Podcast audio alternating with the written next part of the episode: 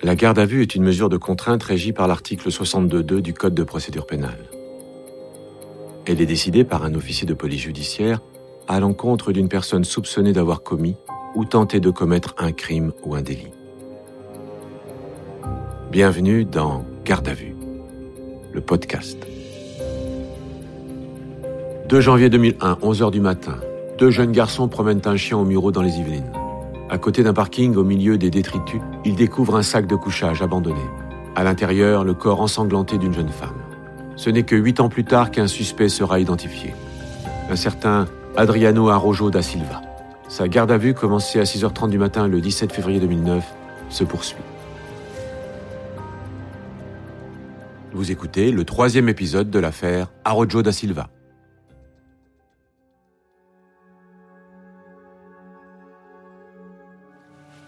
Faut que je parle à Johanna. Faut que je l'appelle. Euh, vous voulez appeler votre ami euh, là maintenant C'est pas possible. S'il vous plaît, il faut que je lui parle. Après, je vous dirai tout ce que vous voulez savoir, mais d'abord, il faut que je lui parle à elle. On n'a pas le droit de faire ça en garde à vue, monsieur Arrojo.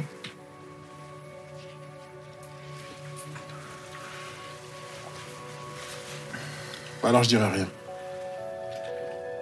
On est un petit peu embêté avec mon collègue parce qu'en garde à vue, on n'a pas le droit de passer un coup de fil extérieur. Capitaine Patricia, police judiciaire de Versailles. Donc on s'est dit, qu'est-ce qu'on fait? Est-ce qu'on lui dit non au risque ben, qu'il se taise et qu'on n'ait jamais euh, voilà, sa version, ses explications, ou alors on accepte? On prend pas des heures à réfléchir en disant on fait, on fait pas. Non, on sent que c'est maintenant. Donc on lui a dit d'accord, tu passes ton coup de téléphone, donc on te donne cinq minutes, mais en contrepartie, on met l'eau-parleur sur le téléphone pour écouter la conversation. Vous avez cinq minutes.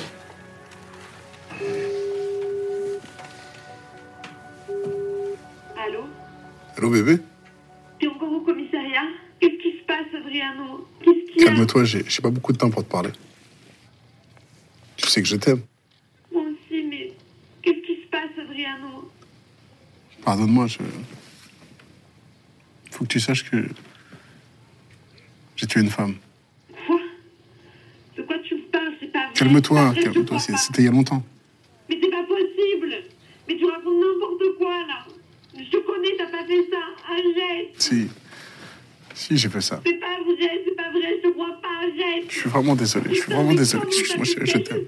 Il est ému, il- on le sent sincère, on le sent désemparé. Et puis, je pense que c'est pas facile pour lui parce que euh, il sait que euh, il va devoir s'expliquer. Ça va le soulager. Voilà, il se, il se soulage. Et, voilà, il avait besoin de le dire euh, de cette manière-là. Je pense qu'à ce moment-là, il dit à Johanna qu'il a euh, tué une femme il y a quelques années, Maître Maillet, avocat d'Adriano Arrojo da Silva. simplement parce qu'il sait qu'il est condamné. Que ça corresponde ou non à la réalité, il faut qu'il annonce lui-même à Johanna, qui compte énormément à ses yeux.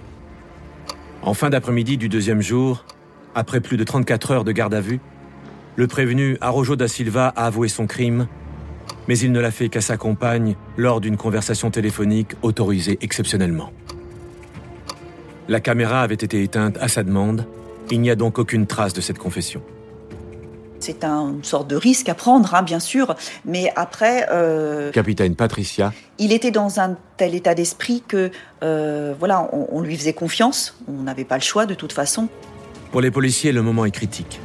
Arrojo da Silva va-t-il tenir sa promesse et expliquer ce qui s'est réellement passé, ou va-t-il se murer dans le silence? Nous allons remettre la caméra en route, monsieur Arrojo. Et vous allez nous expliquer ce qui s'est passé cette nuit du 31 décembre 2000. Est-ce que vous préférez qu'on vous pose des questions ou est-ce que vous voulez nous donner votre récit d'une seule traite? Non.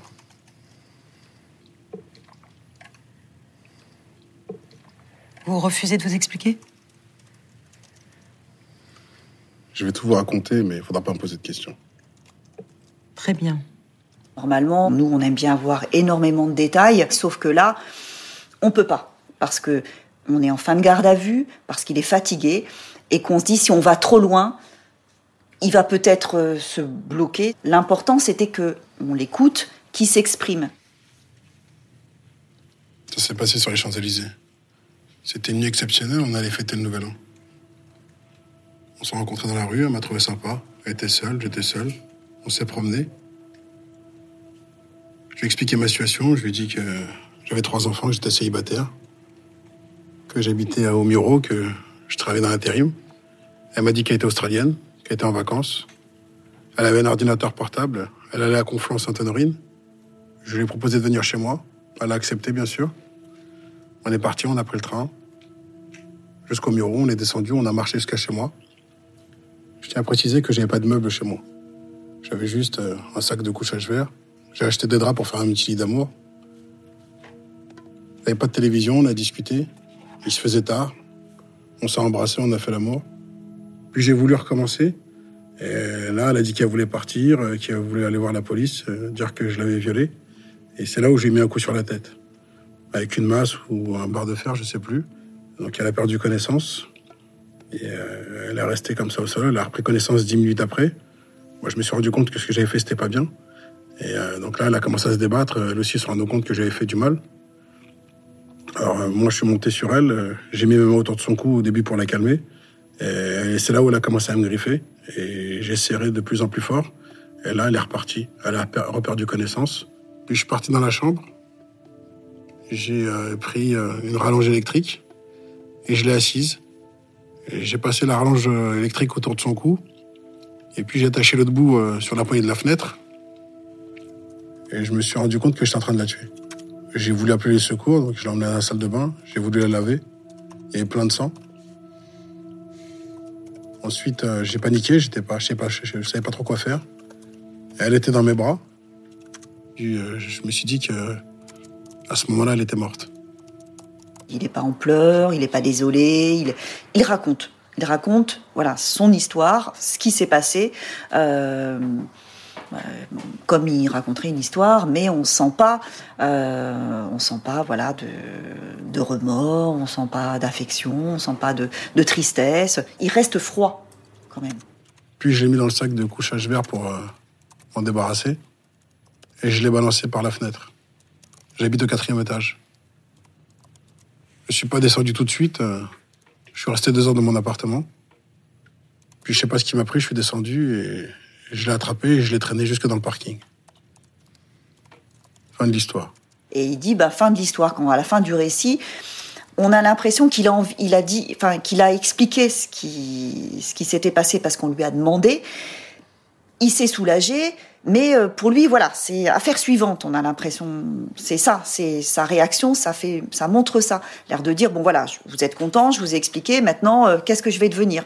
Ce qui, ce qui le préoccupe lui à la fin de l'audition, c'est ça, son devenir. À aucun moment, euh, il parle de la famille de la victime, de, de la victime elle-même. Je, je- voilà, il n'en parle pas.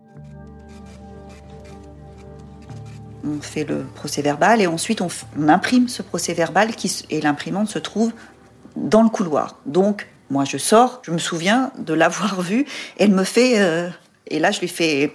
Et là, voilà, il y a un grand un étonnement quand même, on dit, et parce que euh, elle dit, mais bah, comment ça se fait que ça arrive maintenant? C'est vrai qu'on n'avait plus beaucoup de temps. Moi, j'ai pas été frustrée en me disant oh, euh, oh, c'est pas moi qui les ai eus, c'est ma collègue. On n'est on n'est pas on n'est pas là-dedans euh, du tout. Alors évidemment, j'aurais préféré que ce soit moi, mais c'est la question elle se pose pas comme ça en fait. Lieutenant Cathy, police judiciaire de Versailles. En fait, on travaille dans un but. Le, le but, c'est résoudre une enquête. On est satisfait de ça parce qu'on sait maintenant ce qui s'est passé et que c'est important de savoir. Euh, maintenant, on ne peut pas se réjouir qu'un homme voilà, va aller en prison euh, pendant de longues années. Donc quand je reviens lui déposer le procès verbal pour qu'il en prenne connaissance, pour qu'il lise ses déclarations, qu'il le signe, euh, euh, voilà, je reste professionnel et je ne montre pas notre satisfaction.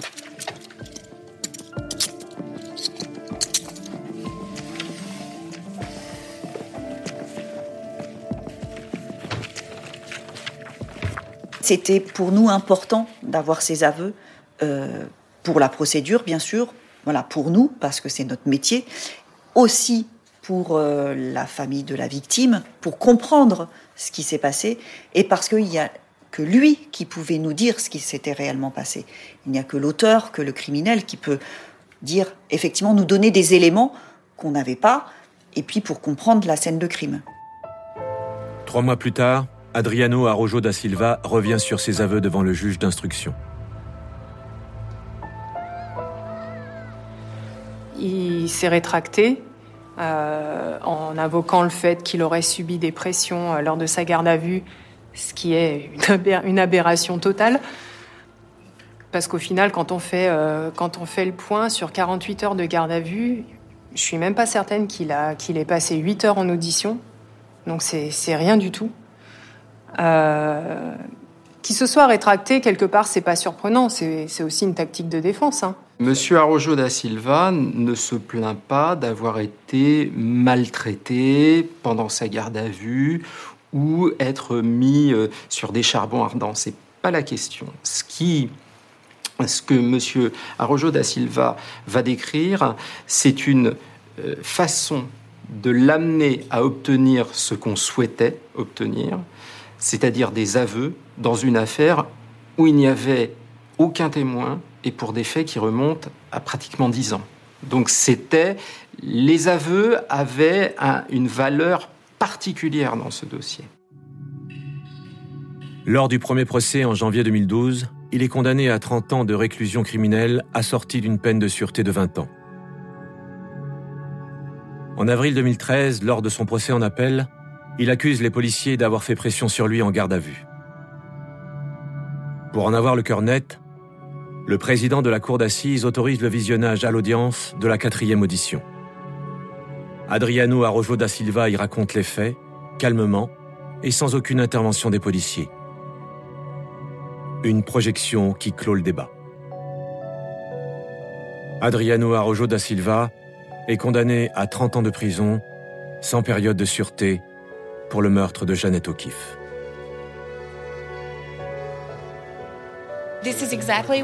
C'est exactement ce que nous um, souhaitions. Hmm, nous sommes très contents de l'avoir enfin entendu. Nous sommes encore sous le choc. Ça a été très long, mais il a pris le maximum. On ne pouvait espérer mieux et on est très soulagés. Nous sommes épuisés, épuisés émotionnellement. Ce qui me reste de cette affaire, c'est... Euh, mais d'abord, c'est des contacts avec la famille. Je suis toujours en relation avec la famille O'Keeffe. C'est un dossier avec lequel j'ai grandi, quelque part. Et du coup, c'est un dossier particulier en ça, parce qu'il a, il m'a accompagné euh, durant euh, huit ans de carrière, c'est pas rien. Donc c'est, une satisfaction d'être arrivé au bout du bout, au bout de huit ans, sans avoir, euh, sans avoir perdu l'espoir, sans avoir lâché prise, en étant resté tenace et de se dire surtout qu'au final ça a payé et, et qu'on a bien fait. Aujourd'hui, du fond de sa cellule, Arrojo da Silva continue de clamer son innocence.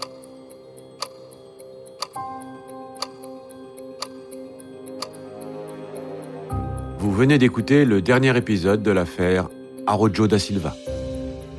Retrouvez-nous bientôt pour une nouvelle affaire. Et d'ici là, n'hésitez pas à vous abonner à ce podcast et à lui mettre plein d'étoiles.